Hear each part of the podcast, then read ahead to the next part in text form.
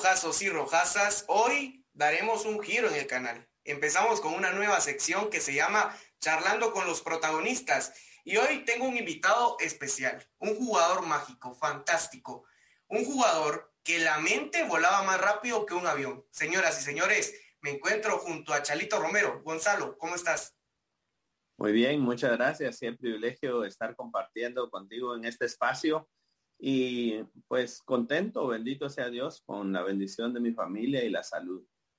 Excelente, Gonzalo. Gracias por tomarte el tiempo de estar en Desde la Grada. De verdad que es un honor abrir este segmento del canal con tu persona. Ya lo dije, sos un jugador que me parece fantástico y mágico dentro de la cancha. Vamos a iniciar de lleno con las preguntas, Gonzalo, y vamos a empezar potentes, dijo aquel. Iniciamos con qué significa el CSD municipal para tu persona. Bueno, eh, yo ya lo he comentado muchas veces, eh, bendito sea Dios, yo nací siendo rojo porque mi papá es rojo también desde niño, mi papá es originario de Barberena, pero desde los 14 años se mudó a la capital para, para trabajar, ya no tuvo oportunidad de seguir estudiando.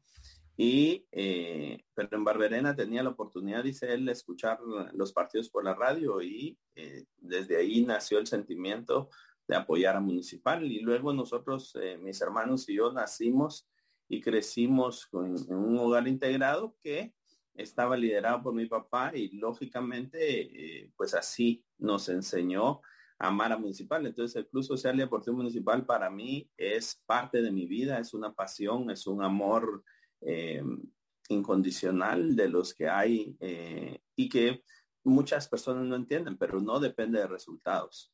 Eh, aunque hayan circunstancias actualmente de algunas actitudes y todo dirigenciales, eh, pues eso no aleja del, amor que representa el municipal para mi vida, pero siempre seguimos apoyando a la distancia, creyendo y pensando que podemos hacer eh, siempre la diferencia porque somos más y somos el equipo del mimado de la afición, el equipo del pueblo. Así crecí con esa mentalidad y así sigue siendo para, para mi vida al escucharte se me hace eh, lo mismo que escuchar a un hincha y eso es importante y me parece sensacional que un jugador mítico, una leyenda viva de Municipal, hable así del club, eh, me parece fantástico y se me pone la piel chinita, al igual que todos los que están viendo este video. Gonzalo, anotaste varios goles con, con Municipal. ¿Tenés alguno en especial, quizá el primero o quizá el más vistoso? Pero contanos, ¿cuál fue el gol eh, que vos decís, puchica, ese gol sí fue superior a todos. Sí, en realidad no, eh, pues no, no era tan goleador, digámoslo así, en, ya en esta etapa de mi vida, porque crecí siendo delantero, pero eh, ya eh, como jugador profesional siempre fui el creativo del equipo.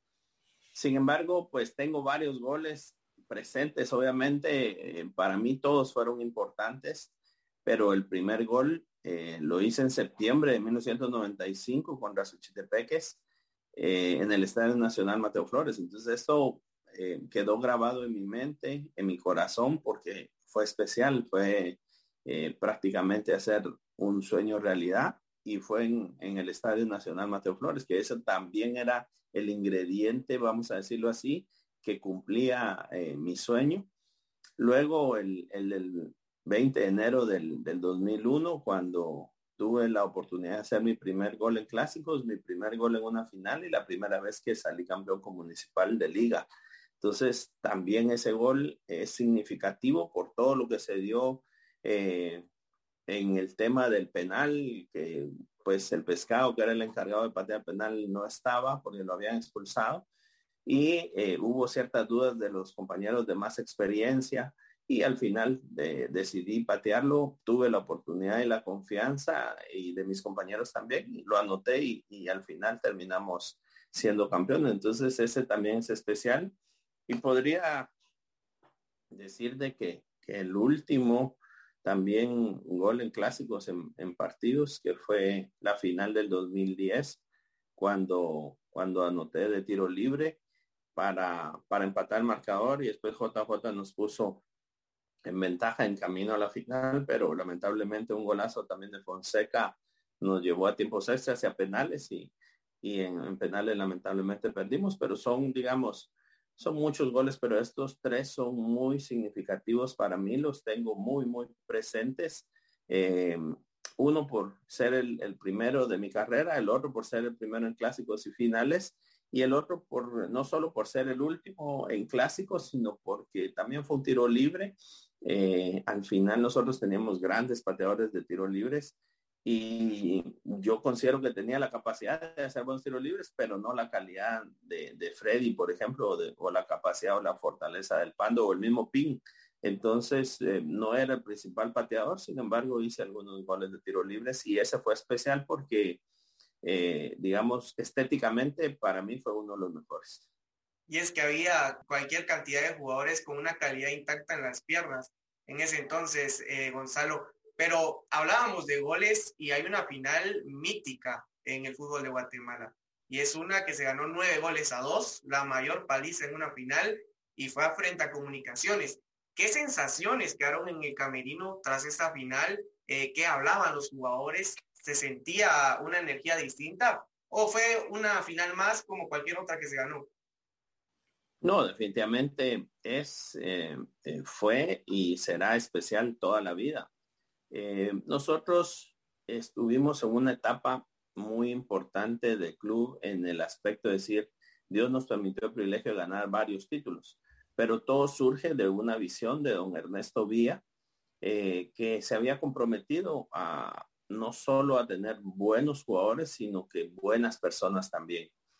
Esto lo quiero resaltar porque marcó diferencia en nuestra generación y es que el, 90% de los jugadores que estábamos con Municipal éramos aficionados rojos previos a jugar eh, fútbol profesional y el jugar en Municipal era un, sueño hecho realidad. Entonces esto marcaba la diferencia para nosotros. Y en esta final, el tener la ventaja del 5 a 1 y después eh, empezar eh, en, el, Estadio Nacional otra vez eh, haciendo diferencia y terminar un 4 a 1 para nosotros fue especial, definitivamente, pero lo que hablábamos es, primero comprometidos con darle gracias a Dios por haber vivido esa experiencia, por marcar eh, una, una diferencia tan amplia, pero especialmente siempre respetando al rival y yo creo que eso nos caracterizó porque a pesar de la rivalidad, a pesar de los años, a pesar de lo difícil que, que son los encuentros muchas veces, a pesar de que que, la gente se apasiona tanto, nosotros siempre respetamos al rival y a la afición del rival. Entonces, esto marcó diferencia y nosotros lo disfrutamos al máximo. Fue un disfrute corto, vamos a decirlo así, porque recuerdo que inmediatamente terminamos el, partido, fuimos a, una reunión, una comida, que es, no hay una gran celebración. Muchas personas pensaban que era una gran fiesta, una gran celebración cada vez que éramos campeones, pero en realidad compartíamos con nuestra gente en la Plaza de la Loba, en la municipalidad, y luego íbamos a, a, restaurante de, los directivos a tener una comida familiar, compartíamos un poco y nos íbamos a casa y, hasta ahí llegaba la celebración general, digamos. Después solo te queda la satisfacción y revivir las anécdotas, pero eh, esa misma noche eh, o al siguiente día, creo, ya íbamos concentrados con selección nacional, entonces eh, tampoco tenías mucho tiempo para, para, estar pensando en lo mismo y solo disfrutar el momento, vivirlo con alegría y agradecimiento con Dios. Exacto. Chalito, le toca viajar a otros equipos de Liga Nacional. En ese momento, ¿qué pasa por la cabeza del jugador? ¿Se llena eh, digámoslo así, de resentimiento contra el club eh, municipal por mandarlo cedido o se llena de motivación para hacer las cosas bien en otro equipo y regresar al Club Social y Deportivo Municipal. Esto me, me genera duda, porque hay eh, jugadores que se van a préstamo y juegan contra Municipal y hacen los partidos de su vida. Vuelven y ya no, no demuestran eso en Municipal. Entonces, me, me, parece que usted regresó con todo y por eso es leyenda viva del club y, me gustaría saber su opinión acerca de este tema. En realidad mi salida del, club eh, se da de una manera pues especial porque eh, tanto municipal como comunicaciones están haciendo los esfuerzos por tener a un excelente jugador que es Julio Girón.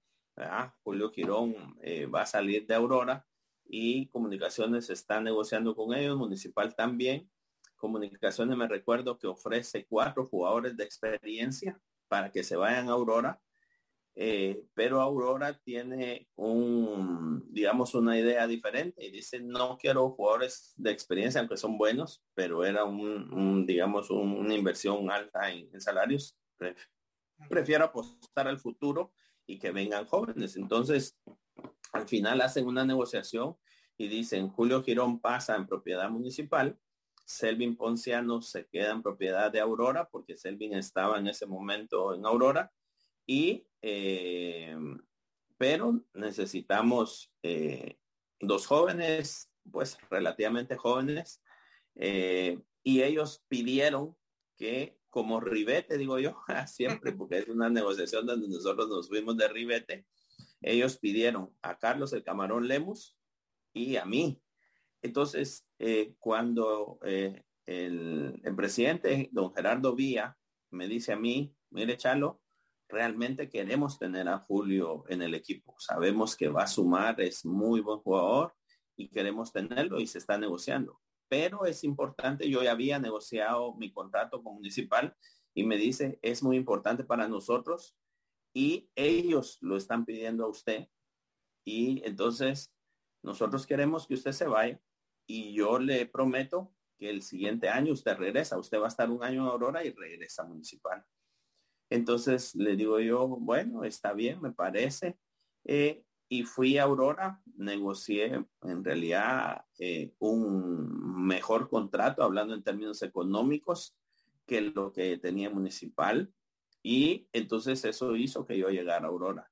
Eh, me fui contento desde la perspectiva de decir, eh, Aurora eh, lo pidió a usted y esto inclinó la balanza para que Julio pueda venir a municipal y entonces me sentí, digamos, importante dentro del proceso, aunque fuera ribete, pero me, sentí importante de que ellos habían pedido específicamente por mí. Llegué a una institución con la cual también tengo cierta identificación porque mi papá eh, trabajó en el ejército, mi hermano es oficial del ejército, eh, un primo de mi papá, mi tío Carlos, eh, fue oficial del ejército, entonces estaba muy identificado con el ejército y entonces para mí también era una ilusión. Aurora, sin duda alguna, es una institución también histórica dentro del fútbol nacional y llegué con mucha ilusión.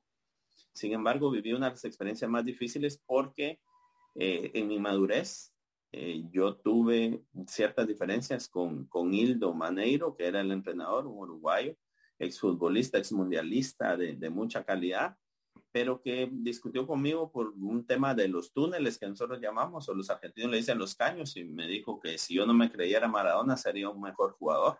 Y yo le dije, pues yo no me creo Maradona.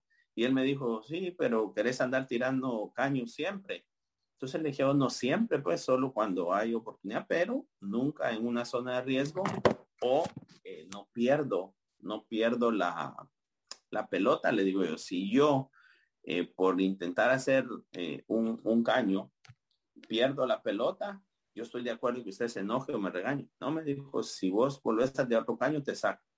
Y en un partido contra Suchitepeques en el Mateo Flores hice en una jugada, pues venía un tipo eh, de apellido Vargas y abrió las piernas y yo le hice el caño, hicimos la jugada y al siguiente minuto, cambio, minuto 44 el primer tiempo, o sea, ya ni esperó que terminara el primer tiempo y me sacó. Entonces yo cometí el error, el error y la inmadurez de que en los entrenos empecé a ponerme cerca de donde él estaba en los interescuadras y hacía caños por molestar, según yo. Pero esto me llevó a tener 14 partidos en Aurora sin ni un minuto. Entonces también muchas personas no se recuerdan de mi participación en Aurora porque en mi madurez no tuve la capacidad de solucionar el problema hablando y solo volví a jugar los últimos cuatro partidos de Aurora cuando eh, despidieron, perdón, cuando despidieron al profe eh, Hildo Maneiro, ¿verdad? Sí, y de, de hecho, eh, por eso es que se mandan los jugadores a préstamo para que agarren madurez y creo que usted la tomó de la mejor manera y luego fue un jugador tremendo. Eh, su primer campeonato, nos mencionaba hace un momento, de que fue en el año 2001. Entonces, eh, le quería preguntar si ese lo vivió con más euforia o si todos fueron igual de eufóricos como ese primer campeonato. Eh, ¿Cuál tiene el mejor sabor para usted o si todos, como vuelvo y repito, tienen el mismo, el mismo valor, digamos, digamos, o sea, eh, ¿valen lo mismo todos o hay uno que usted recuerda con, con mayor emoción, con mayor euforia y mayor pasión? Mira, cada uno tuvo ingredientes diferentes que se disfrutaron de la misma manera y siempre al 100%. Y como decías al inicio de, de esta conversación, tuve, tengo y tendré el privilegio de ser aficionado rojo. Después tuve la oportunidad y el privilegio de ganarme un espacio para ser jugador profesional. Pero yo fui aficionado rojo desde niño y esto me, me, me hace disfrutar de los triunfos del club independientemente de qué participación haya tenido yo. Lógicamente, mi primer campeonato fue muy especial. Yo me recuerdo que hace poco hablábamos con Israel, el Nex Donis, porque también éramos, por decirlo así, de la misma camada, tuvimos esa oportunidad, ese privilegio de estar dentro del terreno de juego y cuando se dio el pitazo final y todo, yo me recuerdo, nosotros nos abrazamos y, estábamos eh, tan emocionados que llegamos a las lágrimas por el mismo hecho de tener esa sensación de ser campeón con municipal. A partir de ahí, eh, cada uno de, los títulos que Dios me permitió tener, que al final fueron 13, eh, podemos decir fue especial. El, el del Penta tuvo ingredientes para mí agridulces porque eh, 19 partidos no fui titular, pero en, en 18 partidos entré de cambio y fui el primer cambio, a excepción de la última final, cuando quedamos campeones.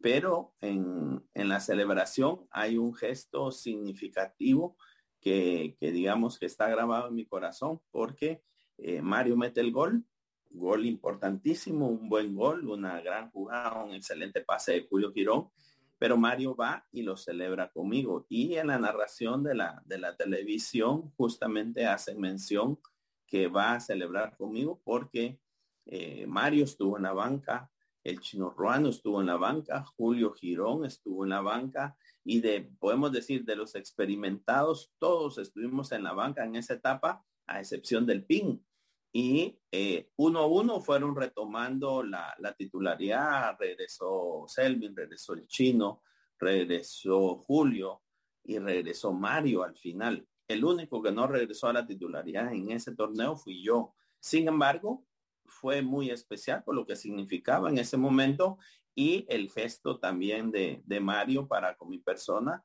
porque siempre marca una diferencia especial y al final el último torneo que, con el cual tuve el privilegio de salir campeón fue con Javier Delgado como director técnico y ya quejado por, por una lesión del, del, tendón rotuliano, una inflamación en el tendón rotuliano, no me permitió tener una participación directa. Y yo creí que iba a tener un sabor diferente, un sabor también agridulce, porque estuve en la banca en la primera final y ya no pude salir ni a la banca en la segunda final. Entonces, yo creía que al final era inútil para el equipo y que no, no tenía afuera, no podía aportar algo para, para lograr el campeonato. Sin embargo, viví también una de las experiencias más lindas porque cuando se dan los goles, por ejemplo, Darwin Oliva hace los goles en el primer eh, clásico, eh, ganamos una diferencia significativa, pero Darwin celebra haciendo el avioncito. ¿Verdad? Y luego en el segundo clásico, cuando eh, estamos jugando en el Cementos Progreso, eh, hay un penal a favor de, Municipal. Pedro Samayoa decide tener la, la, capacidad de hacerlo, lo hace, mete el gol y celebra con el avioncito también. Entonces, con estos gestos de mis compañeros, entendí que muchas veces tiene a veces uno un papel dentro del terreno de juego y a veces también por fuera. Digamos, estos muchachos constantemente estuve hablando con ellos, reconociendo su, casi, su capacidad, sus cualidades y especialmente la calidad y la riqueza de fútbol que tenían y que podían liderarnos para, para poder ser campeones. Al final, los muchachos dieron lo mejor y con estos gestos, eh, digamos que probablemente pasaron desapercibidos para muchos, pero quedaron eh, grabados en mi corazón y en el de mi familia también, porque hicieron especial este torneo. Entonces al final eh, estuve muy contento, agradecido con Dios de haber formado parte de ese grupo y de haber sido campeón por última vez como municipal. Sí, eh, los jugadores reconocieron al final de cuentas el líder que usted era en, el camerino, ¿no? Porque ya siendo un jugador experimentado, eh, pues ejercía cierto liderazgo sobre sus compañeros. importante también esto, Gonzalo. Hay socios dentro de la cancha, hay jugadores que uno ve y, sin necesidad de mediar palabras, ya se sabe qué movimientos van a hacer. Usted, asistidor nato, donde sea, y siempre encontraba un socio. Fíjate que definitivamente el número uno es el PIN, eh, porque a pesar de que con Mario pues teníamos también esa posibilidad, eh, Mario tenía más cantidad de movimientos, vamos a decirlo así. El PIN era eh, sencillo y, y, y PIN eh, digamos, se acercaba con uno y, le enseñaba. Yo me recuerdo cuando empezaba y me decía, mira, cuando venga para adelante a pedirte la pelota, voy a arrancar, tirarla a las espaldas de, la defensa. Cuando haga la que voy a la espalda de la defensa, tíramela al pie porque voy a regresar. Y es un movimiento que se oye, se ve sencillo, pero todo el tiempo funcionaba. Y me recuerdo de un comentario de Gilberto Jerónimo Yergo cuando estábamos en la selección, en la clasificación para Alemania, y decía, los movimientos que ustedes hacen con el PIN son tan simples y todo el mundo lo ve y yo no puedo creer que nadie se dé cuenta y el PIN aparece solo todo el tiempo. Pero el PIN tenía esa capacidad de, amagar. Con Mario, eh, definitivamente que también eh, lo que te digo es que Mario era mucho más versátil. Entonces Mario a veces arrancaba en diagonal, a veces iba recto. Él me decía, ponémela adelante y yo en velocidad voy a ganar o tirarla arriba porque yo la voy a buscar. Entonces eso facilitaba también a veces, eh, digamos, muchas personas hablan de la precisión que yo tenía, pero en realidad para mí era muy fácil con ellos porque con Mario yo la tiraba arriba y de repente no iba ni bien, pero él la buscaba, saltaba altísimo y, ganaba. Entonces después decía, ala, pero qué centro el de Chalo. En realidad era la virtud de Mario que la había ido a buscar y de la misma manera el pin. Pero también quisiera agregar que, eh, por ejemplo, el tiro de esquina, eh, todos marcaban a Mario, marcaban al pin y el que tenía más posibilidades e hizo varios goles porque nos poníamos de acuerdo fue Selvin Ponciano. ¿verdad? Selvin era un buen cabeceador, no saltaba muy alto, pero tenía un buen timing le llaman en, la expresión de, en, inglés, pero en realidad eh, él eh, saltaba en el momento adecuado y tenía buen cabeceo. Entonces, con Selvin nos poníamos de acuerdo y a veces me hacía señas para el segundo palo, a veces para el penal o a veces al primer palo y eh, hizo varios goles haciendo yo el tiro de esquina y él cabeceando o haciendo yo tiro libre y él también cabeceando. Incluso en clásicos me recuerdo que hizo varios goles. Entonces, hablando de, la fórmula de yo asistiendo y ellos anotando, te podría decir que ellos son lógicamente los más destacados, pero, pero hay, hay muchos jugadores con los que se hace fácil jugar. Sí, ahorita eh, recibimos una clase gratis de lo que un director técnico plantea en un entrenamiento con los movimientos del PIN y, todo eso que ya se estaba preparando. Entonces le pregunto, Gonzalo, ¿le gustaría ser director técnico algún día? Me encantaría, en realidad, me encantaría, eh, lamentablemente, digo lamentablemente porque el tiempo ha pasado y no he logrado, eh, pues, eh, alcanzar mis metas que me propuse para, para la era después de juego profesional.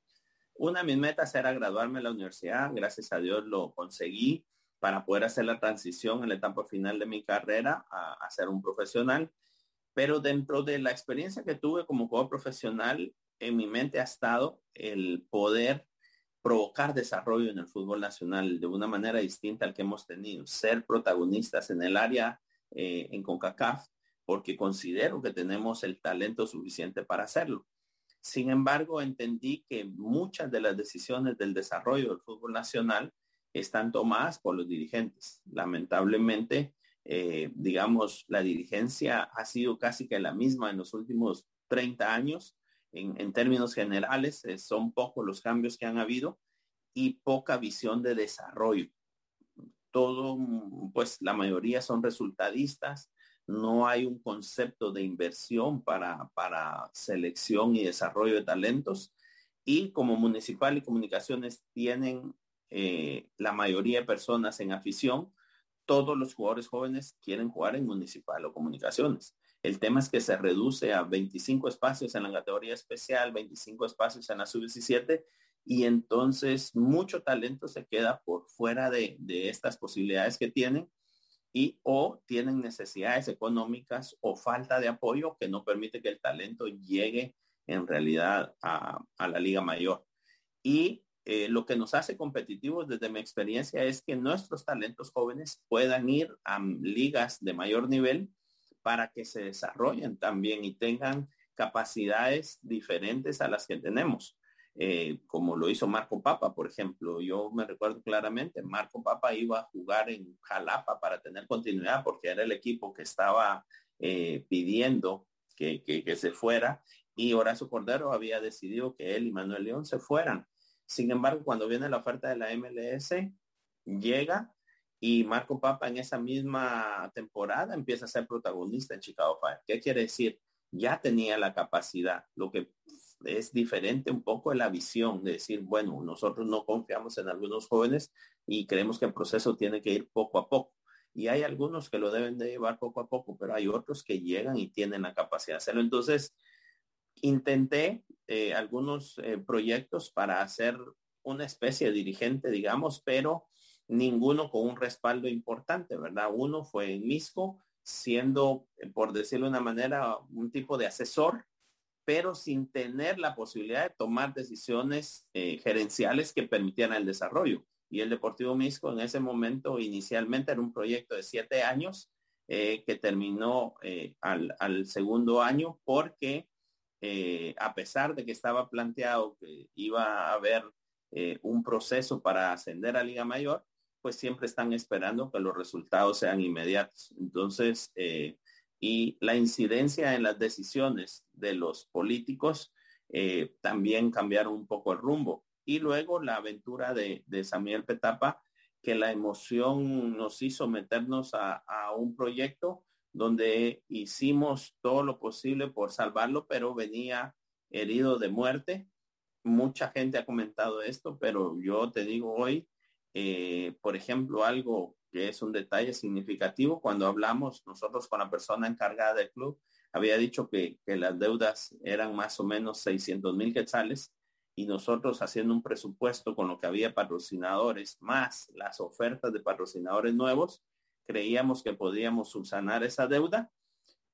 Eh, hicimos eh, rápido el tema porque ya venía la inscripción del equipo y todo, fue un poco a la carrera. En la parte deportiva yo tenía cierto control, pero en la parte económica hubo problemas porque después resultó que la deuda era casi un millón y medio de quetzales y esto pues prácticamente aniquiló el proyecto porque no, nos limitó en el tiempo nos limitó en el dinero y comenzamos a marchas forzadas y terminamos intentando rescatar, todavía pagamos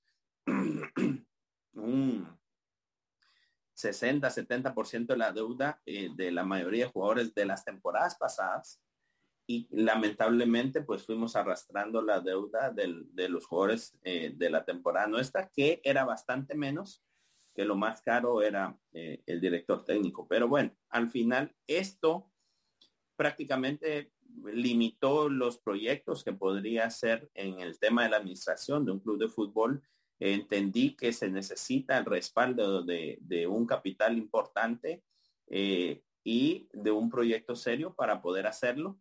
Eh, luego, gracias a Dios, mi esposa se hizo ciudadana de Estados Unidos y decidimos venir a Estados Unidos. Estamos acá, estoy residiendo actualmente en Estados Unidos y acá está también la posibilidad de ya de hacer proyectos relacionados con el fútbol, pero todos como director técnico o asistente o, empezar a, hacer esa carrera. Entonces, eh, voy a empezar mi, capacitación también para tener la licencia de entrenador profesional y esto va a permitir que inicie una nueva carrera como director técnico. Seguramente será una carrera relativamente corta porque ya el tiempo ha pasado, ya, ya no soy el, el mismo joven de, de hace algunos años, pero eh, ambicioso como siempre, ganador como siempre, eh, a prepararme con todo y probablemente te puedo decir que, que en unos dos o tres años eh, a lo sumo seré un entrenador eh, titulado profesionalmente para poder dirigir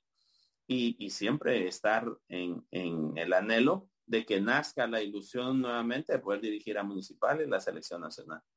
Excelente, esperamos verlo pronto como DT en la Liga Nacional y por qué no verlo algún día con Municipal. Seguimos por esta línea, eh, Gonzalo, y me gustaría que de todos los años que usted jugó con la camisola del Club Social y Deportivo Municipal, arme un once con sus compañeros. ¿Quiénes serán los escogidos? Estoy seguro que la gente, al igual que yo, estamos ansiosos por saber quiénes de todos sus compañeros, de la gran cantidad de jugadores con calidad eh, con los que compartió terreno de juego, estarían en un once ideal de Gonzalo Romero. Entonces le cedo el tiempo y la palabra para que nos vaya diciendo línea por línea quiénes son los escogidos en el once histórico de Gonzalo Romero. Sí, eh, es, es un poco complejo desde la perspectiva que a veces se le escapa a veces uno algún nombre o de repente pues los muchachos eh, escuchan y, y, dirán, ah, ahora no, no, no me tomó en cuenta o no me, no me convocó, decimos nosotros, de las convocatorias. Pero así rápidamente, sin pensar mucho, te diría que eh, en el arco, definitivamente, eh, para mí, digo, por la etapa que vivimos y el tiempo que estuvimos, eh, el, el, portero debería ser Pablo César Mota, ¿verdad? Pablo César Mota. Y pues por ahí podría estar también como suplentes Chuga y, y el Nene Obando Leo Díaz fue un personaje importante en, en, el club municipal, pero su, su, tiempo fue muy corto. Una calidad de persona importante también, excelente, eh, pero por ser tan corto el tiempo, considero que, que, no lo tendría en consideración. Y Jaime Penedo, pues tuvo también una participación importante, un excelente eh, portero, eh, pero considero que para, para mí eh, también eh, Pablo César Mota fue el que tuvo la posibilidad de, de, estar ahí con nosotros y por el tiempo que convivimos, él, él sería el titular, vamos a decirlo así.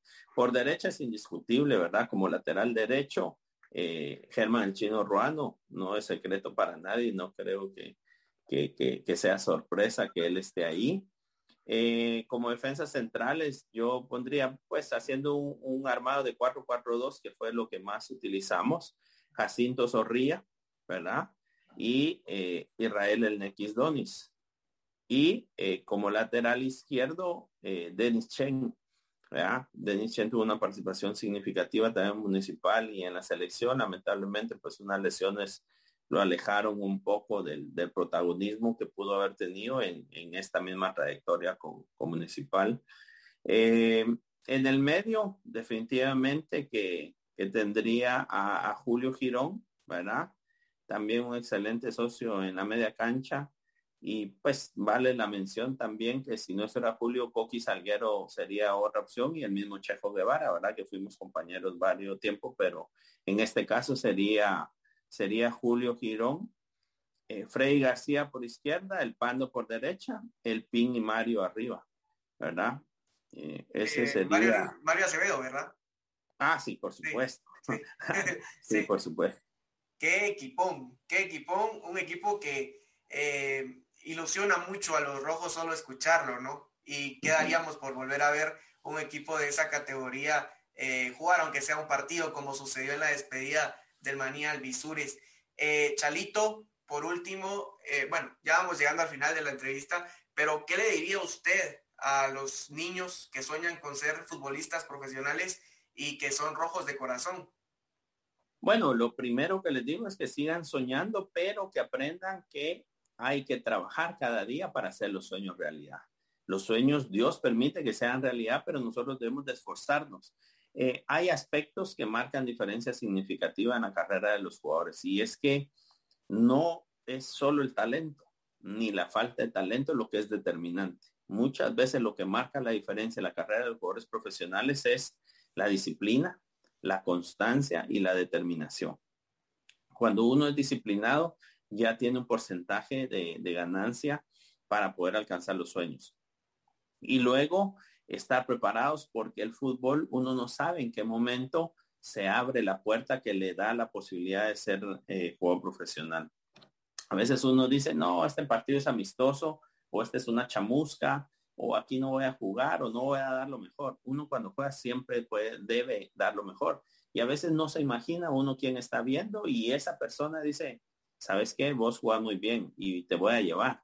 En mi caso, por ejemplo, quiero hacer una mención especial a Chico Pardo.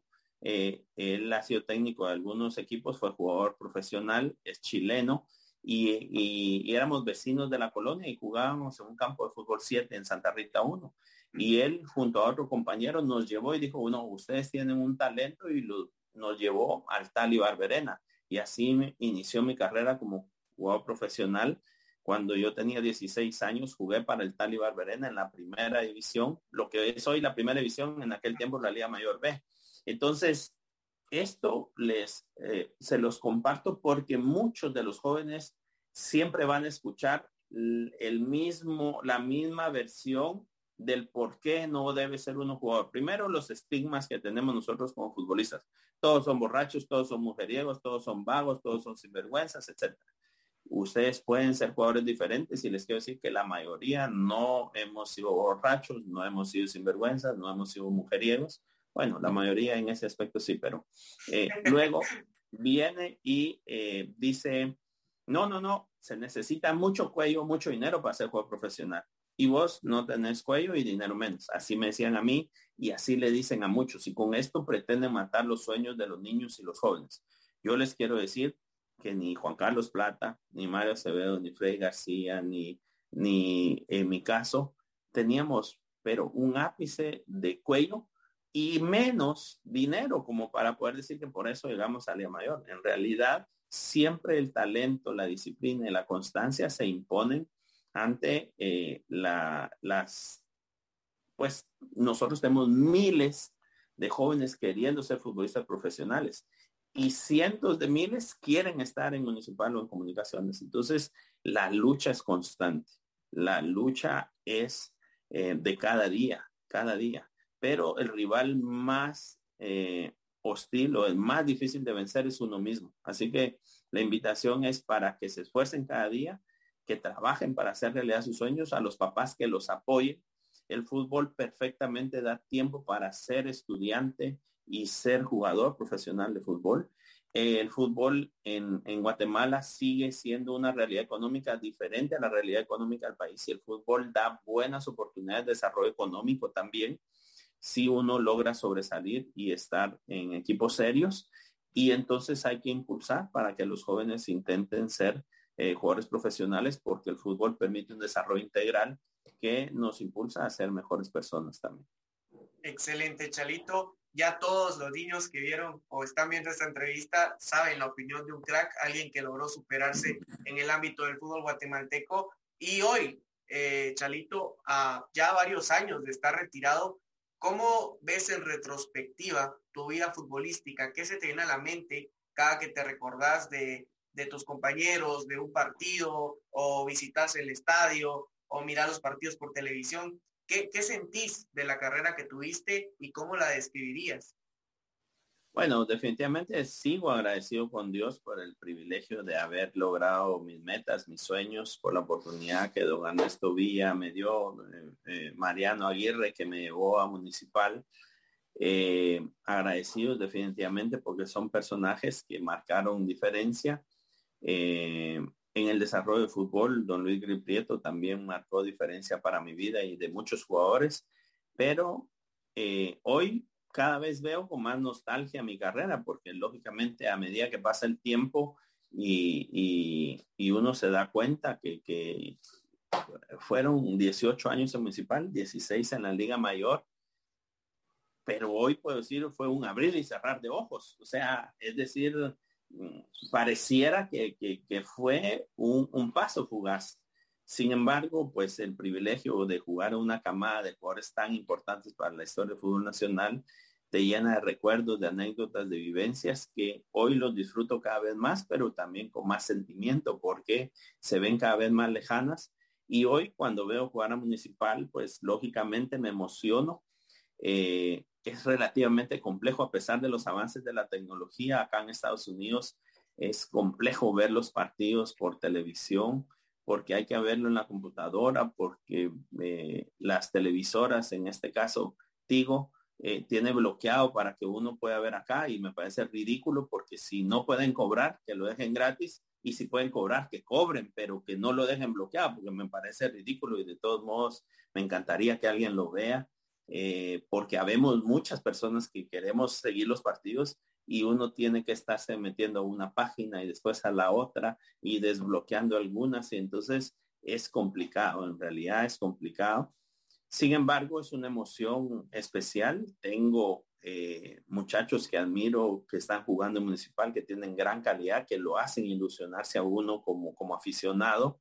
Eh, y luego, pues también tenemos las decepciones de siempre de, de los mismos jugadores que llegan eh, ya con ese término que se ha utilizado peyorativamente, pero que, muchos lo sabemos coloquialmente, los famosos paquetes, ¿verdad? Que siguen llegando a municipal, que siguen haciendo negocio, que siguen anteponiendo el negocio antes de, buscar ser protagonistas. Ya a estas alturas, con la información, la globalización, municipal debería tener, desde mi perspectiva, una proyección de ser protagonista en Centroamérica y estar compitiendo con Saprissa y Olimpia por ser los mejores de Centroamérica. Lamentablemente, pues la corta visión, desde mi opinión, mi perspectiva, no tiene que ser la verdad, eh, pues ha limitado esa situación y, no ha permitido que eh, Municipal esté en un lugar de honor en Centroamérica y no digamos en CONCACAF. Prácticamente ahorita en Guatemala, eh, en Guatemala en CONCACAF no existe nivel de clubes porque no nos hemos propuesto ser protagonistas concuerdo con tu persona y sé que mucha gente eh, vio reflejado su sentimiento en tus palabras sobre lo que pasa con Municipal. Esperemos de que vayan cambiando las cosas poco a poco y que podamos volver al lugar donde ustedes nos dejaron, siendo protagonistas en Copa Sucap, siendo protagonistas en CONCACAF y eh, teniendo y manejando un buen nivel. Gracias de todo corazón, Gonzalo, por tomarte el tiempo de esta entrevista. Un fuerte abrazo hasta Estados Unidos y espero que todo sea de maravilla por allá, que todo te salga bien y que logres eh, alcanzar las metas que nos contaste, te has propuesto para ahorita que ya no eh, dependes de, fútbol directamente. Gonzalo, te dejo el tiempo para que des las palabras finales y muchas gracias por estar acá. Oh, muchas gracias por la oportunidad, por el espacio. Siempre es un gusto platicar en, en, estos espacios con tu persona ahora que estoy conociendo. Te había visto en un video anterior del aniversario de, municipal, eh, pero definitivamente que estos espacios siempre le permiten a uno no solo revivir los recuerdos de antaño, sino que también disfrutar del momento actual y de saber que hay mucho trabajo por y mucho camino por recorrer. Así que eh, desearles a todos un excelente día, que sigan creyendo, que sigan apoyando los sueños de los niños, indistintamente no solo en fútbol, sino en cualquier ámbito, que por favor invitemos a los niños a soñar en grande, pero que les enseñemos que hay que trabajar para hacer esos sueños realidad. Entonces, eh, que Municipal en esta temporada sea campeón, que Saturnino Cardoso marque una diferencia significativa como la marcó como, como jugador, con una calidad enorme con una determinación también para, para buscar la victoria y los goles y recordar el golazo que, le hizo a, Dani Ortiz, eh, eh, pero que, nosotros eh, disfrutamos ese partido porque jugamos de tú a tú, pero que esa, toda esa capacidad, todo ese bagaje, toda esa experiencia también pueda transmitirla a, los jugadores y especialmente a nuestros delanteros jóvenes porque yo sigo convencido que Flaco Martínez es una joya del fútbol nacional que tiene y debería de estar creciendo y desarrollándose en otro nivel, pero que hoy que está Saturnino eh, pueda darle algunos consejos, algunas, em, pues eh, algunas mejoras que pueda con detalles el flaco aumentar su rendimiento y su capacidad. Entonces, eh, que Dios los bendiga. Seguimos en contacto. Estoy emocionado, se pueden dar cuenta igual, porque siempre eh, hablar de municipal es especial para mi vida. Recordar los momentos también. Así que que Dios los bendiga, que la pasen muy bien y ánimo, que vamos por la siguiente la siguiente copa y a ser protagonistas en Centroamérica.